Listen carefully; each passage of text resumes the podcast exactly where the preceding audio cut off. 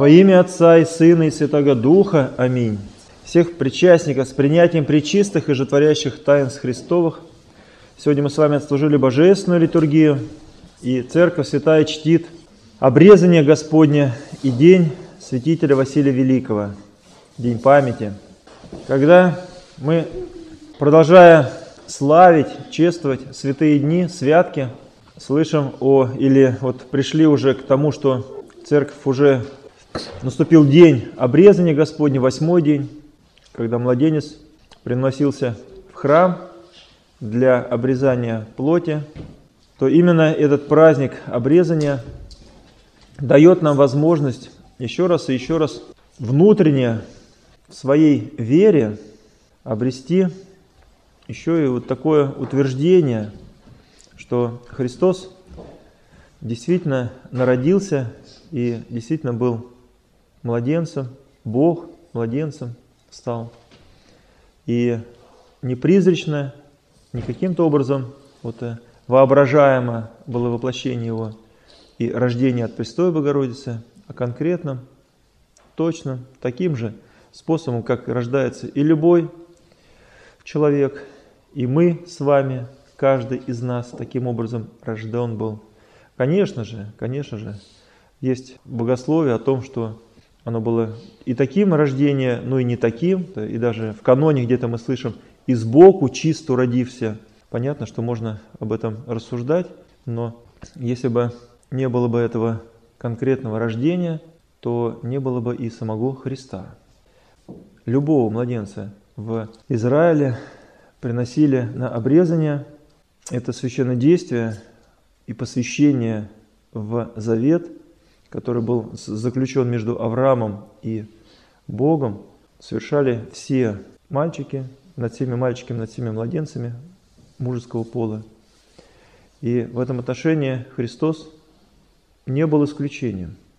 И когда впоследствии возникла, захватила умы людей ересь о том, что воплощение Христа было призрачным, то именно обрезание, именно это действие смогло истрезвить горячие головы и привести опять в разумение того, что Христос, будучи Бога человеком, принял плоть человеческую полностью, такую, какая она есть у нас с вами. И поэтому никакие там вот э, уклонения, придумки, задумки, там, что вот он как-то по-другому, все это, все это будет уклонением от истины и от самого Бога воплощения. Когда мы празднуем этот праздник, казалось бы, ну что, -то, что тут праздновать-то? Вот? Есть и такие э, языки, которые пытаются сказать, ну что это за праздник такой, вот, обрезание вот, э, младенца, вот, э, обрезание плоти, ну что это за праздник такой, ну, как его можно праздновать там? А праздник, действительно праздник, это празднование, празднование того, что сам Бог исполняет законное, предписанное, и при этом совершенно не тяготится исполнением законного. Когда мы видим, как Христос не тяготится законным, понятными становятся и слова апостола, который говорит, что люди, которые пошли за Христом, которые возлюбили Христа, и плоть распяли со страстьми и похотьми, то есть они становятся уже выше закона. То есть на них закон не действует практически. Потому что они исполняют законное естеством своим. То есть они просто его исполняют, потому что по-другому не могут. И всякий закон, всякий закон, он уже тогда действует только лишь на отсечение греха, на отсечение зла. Но для таких людей, которые живут по благодати по, и находятся в исполнении заповедей Божьих, для таких людей закон нужен, но он не работает. Можно про него и забыть с такими людьми, потому что его невозможно применить к ним, потому что они живут выше, живут выше, чем этот закон. Вот они э, живут по благодати. И сам Бог и человек Христос, исполняя законное, предписанное в законе Моисеевом, и будучи обрезуем, совершенно не тяготится этим, как и не тяготится всем остальным, что прописано в законе, потому что его жизненные внутренние интересы, так бы сказали бы мы сейчас, вот может быть там вот в кавычках, может быть, интересы, вот, но его жизненное устремление, его жизнь, жизнь внутренняя, она совершенно протекает в других сферах, не в том, чтобы думать о том, как бы этот закон обойти, и как бы такое бы сделать, чтобы вот и все было, и ничего за это не было. Вот это. Совершенно не в этом. То есть не нужно, не нужно обходить закон, не нужно а, пытаться думать, каким образом его нужно вот обходить. С одной стороны, незнание этого закона не освобождает от ответственности, но при этом, когда человек духовен, знает он этот закон, и не знает этот закон, он выше этого. То есть он никак не попадает под него. Поэтому всякий христианин, даже не имея юридического образования, всегда будет законопослушным.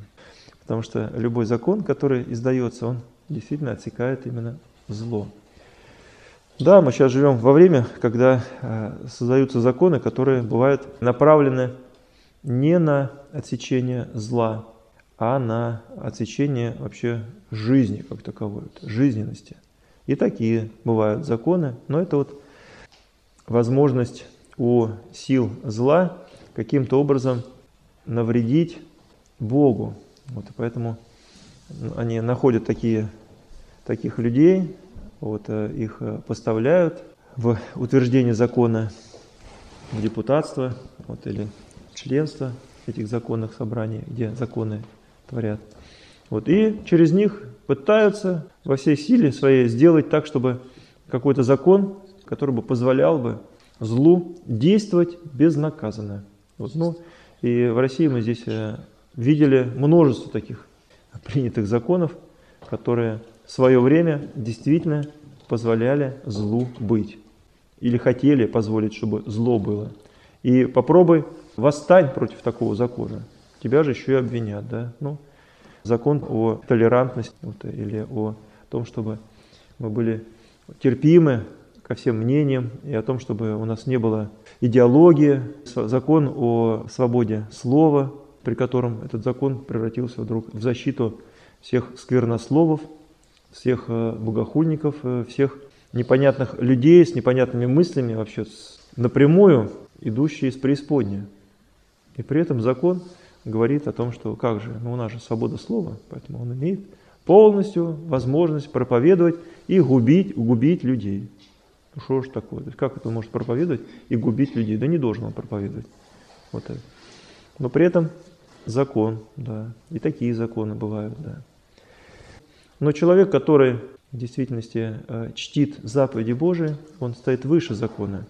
То есть для него закон, в принципе, его ничем не ограничивает, потому что он в своей духовной жизни намного более собран, ограничен, утеснен, добровольно утеснен, и при этом в своем утеснении испытывает огромную свободу и радость. В этом утеснении он видит и слышит свободу, потому что утесняя себя в физическом теле, утесняя себя в душевных проявлениях, в эмоциях, то есть он получает свободу в духе. И в духе, будучи свободным, то есть он а, радуется и действительно прославляет Бога, который есть Дух, есть любовь. И в этой свободе и в этом прославлении Бога исполняется самим, самой любовью, самим, самой благодатью Духа Святаго. Ну вот, и сегодня, когда мы слушали Евангелие, которое предстоит событиям крещения Господня, то именно в эту субботу мы слышим, как Иоанн Креститель, выйдя крестить, крестил народ израильский, вот, и при этом проповедовал, что за мной идет тот, которому я не достоин даже понести, обувь его не достоин понести. И он будет сильнее меня и будет крестить вас Духом Святым. О как. Я вас крещу водою, а он будет крестить Духом Святым.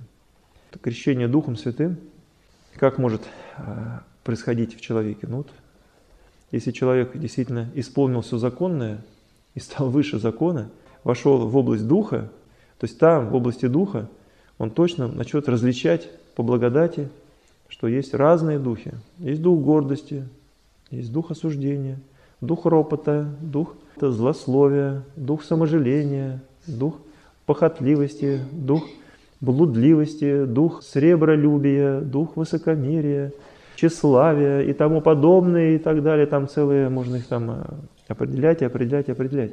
Это все нечистые духи, которые сослагаются с человеком, и человек, не замечая этого сосложения, становится сам подобный этим духам. Именно по этой причине духи потом после смерти и претендуют на эту душу, потому что говорят, что она наша. Да, она крещенная, но она наша. Она все время завидовала.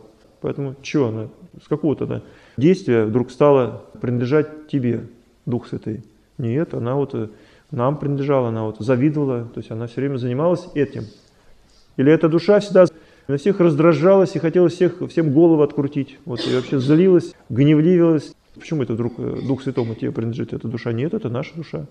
Конечно, такие духи потом приступают на мытарствах или на страшном суде и полностью пытаются доказать то, что именно эта душа находится в, в их власти, и она служила и наполнялась всегда этим духом. Всегда роптала, всегда человеку угодничала, осуждала, всегда превозносилась, всегда тщеславилась, хвалилась, гордилась и тому подобное и так далее. То есть ее можно продолжать и продолжать и продолжать. И такая душа, конечно, что она может сказать? Если она всегда этим занималась, то она во власти этого духа. Потому что этим духом сосложилась. Но при этом это происходит у человека, который не трезвится, не понимает, что с ним происходит. При этом живет так вот э, от себя на распашку, от груди. Вот он, поэтому ему некогда различать, заниматься собой. То есть ему надо жить, ему хочется жить. Поэтому любое стеснение для него это просто смерти подобное. Он говорит, нет, мне воля дороже, поэтому не нужно мне ваше ограничение. А уж законы так вообще не мне писаны, то есть я их обойду и вообще их соблюдать не буду и тому подобное и так далее. Потому что я вольный человек, мне воля нужна. Вот и народ такому всегда говорил человеку, ну, вольному воля, а спасенному рай. Поэтому человек, ищущий воли этой, вольницы, идет, и Господь его ничем не ограничивает, он ищет ее, а спасенный человек, тот, который, увидев в этих ограничениях закона вещи ну, справедливые, то и согласившись с этим, потому что ну, нельзя обижать другого человека, нельзя обижать страну, в которой ты живешь, нельзя обижать веру другого человека и тому подобное и так далее. Поэтому все это в законе прописано. Да, вот. И человеку, который живет законом Божьим, то ему даже и не вдомек, что это прописано в законе, в такой-то статье, в таком-то пункте, он даже об этого не знает и не догадывается. Вот. Но это прописано, но он и никогда не собирался это делать. Но это запрещено. Ему даже это и неинтересно, что это запрещено, потому что это совсем неинтересно, то, что это запрещено. Ну, запрещено и запрещено, да. Вот. Поэтому духовная жизнь, она как раз вот э, находится в сфере совершенно иной, вне закона, выше закона. Но при этом Господь, исполняя законное, обрезывается. Мы, следуя за Господом, тоже исполняем законное, то, что закон предписывает, при этом нисколько этим не тяготимся. Вот. А сами же в духовной сфере, там ищем как раз благодати Духа Святаго, чтобы нас Дух нечистый не овладел, не сосложился с нашим Духом нечистым, чтобы мы не уподобились, не стали бы соучастниками этих дел тьмы, а стали бы соучастниками все-таки святости. Вот, поэтому, если Христос пришел в мир, вошел в мир, чтобы нас крестить Духом Святым, то поспешим обрести это крещение от Христа, чтобы и на нас была бы благодать Духа Святаго. Вот поэтому сейчас подходим, приближаемся к крещению Господню, вот, к явлению Господа для всей Вселенной, который также крестится от Иоанна Крестителя в водах Иордана. И благодать Духа Святаго сходит на Христа. И именно этой, этим схождением, этим объявлением на всю Вселенную Бога, Бога человека, Иисуса Христа. И начинается и рождается новая церковь, новое общество людей, людей, которые крещены благодатью Духа Святаго. Да. Господу же нашему слава с обезначальным Отцем, со Пресвятым Благим Животворящим Духом, всегда на неприсно и во веки веков. Аминь.